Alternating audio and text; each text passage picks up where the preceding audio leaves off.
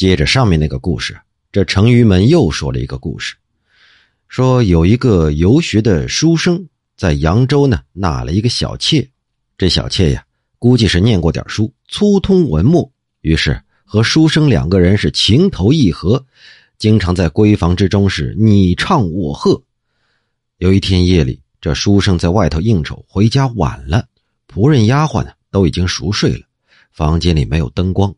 进去以后呢，发现这屋子静悄悄的，点上了灯，发现桌上有一封信，信里说呀：“我原来本来是个狐狸精，住在荒僻的山村里，因为前生欠债应该偿还，所以才跟您跟了半年。现在缘分已经尽了，也不敢久留。本来准备等您回来诉说永别的情怀，可是又怕我们两个人悲哀留恋，难以割舍。”我就只好忍痛先走，不敢再见你一面了。迎着晚风回头眺望，真是柔肠百转。或许是因为有这一心念，三生石上再结来世良缘也未可知啊。这种种情况下呀，自爱最要紧。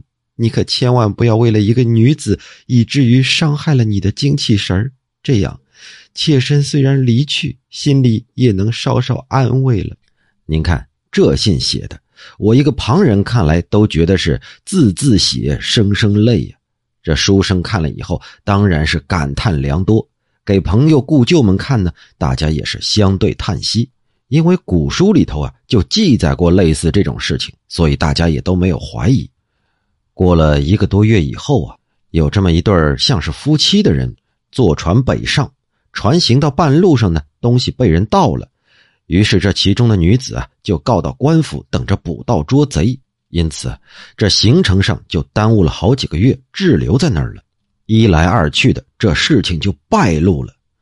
那对坐船北上的夫妻呀，其中那个女的就是那书生的小妾。事情啊是这么回事这小妾的母亲呢，又把她重金卖给了别人，这女的没办法。也就撒了个谎，假冒自己是狐狸精，好脱身。周书昌就说了：“哎，这才是真正的狐狸精啊！怎么能说是假的呢？